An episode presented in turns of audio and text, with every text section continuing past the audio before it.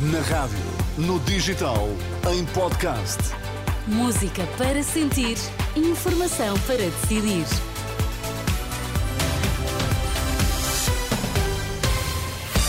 As notícias do meio-dia na Renascença com a Isabel Pacheco para já os destaques. Olá, boa tarde. Muito boa tarde. Papa Francisco pede à comunidade internacional respostas para o drama dos migrantes. No Médio Oriente, pelo menos 36 pessoas morreram após bombardeamentos em campos de refugiados em Gaza. Na véspera do Dia Internacional do Migrante, o Papa apela à comunidade internacional para uma resposta humanitária ao drama dos migrantes e dá o exemplo dos que tentam atravessar a fronteira entre a Colômbia e o Panamá. Desidero hoje recordar migranti que tentam de selva Desejo hoje recordar os milhares de imigrantes que tentam atravessar a selva entre a Colômbia e o Panamá. Trata-se quase sempre de famílias com crianças que se aventuram em percursos perigosos, enganados por quem eh, falsamente promete uma via breve e segura e que acabam maltratados e roubados. Muitos perdem a vida naquela selva.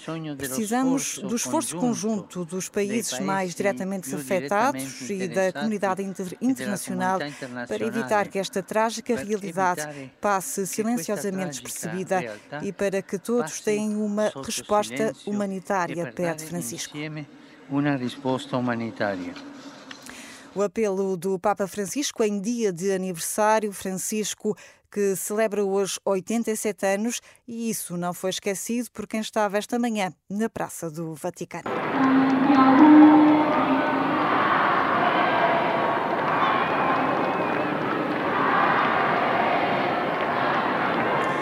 Os parabéns aqui cantados pelos peregrinos que marcaram presença esta manhã na Praça do Vaticano.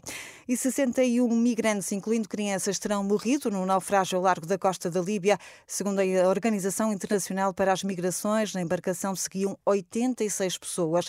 A Líbia está entre os principais pontos de partida de migrantes que tentam atravessar o Mediterrâneo a entrar na Europa.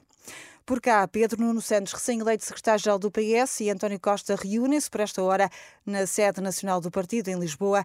É a passagem de testemunho da liderança do PS depois de oito anos de António Costa. O ex-ministro das Infraestruturas venceu este sábado as eleições internas com 62% dos votos dos militantes socialistas. No Médio Oriente, pelo menos 36 pessoas morreram esta madrugada após bombardeamentos israelitas nos campos de refugiados de Jabalia e de Der al-Balá, em Gaza. Segundo a agência oficial palestiniana, o AFA, as equipas de emergência resgataram os corpos de pelo menos 24 pessoas em Jabalia. Em Der al-Balá morreram pelo menos 12 palestinianos. A Rússia não tem qualquer interesse em atacar a NATO. Vladimir Putin responde assim às declarações do presidente norte-americano, que há dias disse que Moscou, se tomar a Ucrânia, não iria ficar por ali e que atacaria os países da Aliança Atlântica. Um comentário que não foi bem recebido pelo Kremlin. Este domingo, em entrevista à televisão estatal Rússia, o presidente russo disse que as afirmações de Biden eram completamente absurdas.